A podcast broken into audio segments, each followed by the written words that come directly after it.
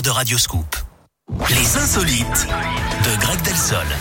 Et en file en Suisse, Eric, où ce n'est pas facile hein, d'obtenir la nationalité, les conditions sont assez strictes et les demandeurs sont constamment sur le fil du rasoir.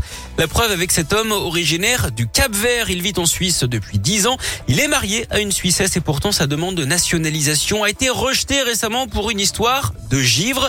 Il doit avoir Pourquoi le moral en berne. hein.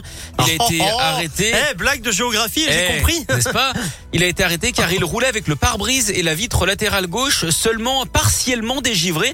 Il a été condamné à une amende de 300 francs suisses, à peu près 285 euros, et un délai d'épreuve de deux ans. C'est abusé. Ouais, sa demande de passeport suisse a été refusée car son intégration n'a pas été réussie euh, pour ce motif. Donc, d'après les autorités, c'est un peu, un peu sévère. bizarre, ouais. Pour l'avocat, évidemment, du plaignant, cette histoire de pare-brise manque de transparence.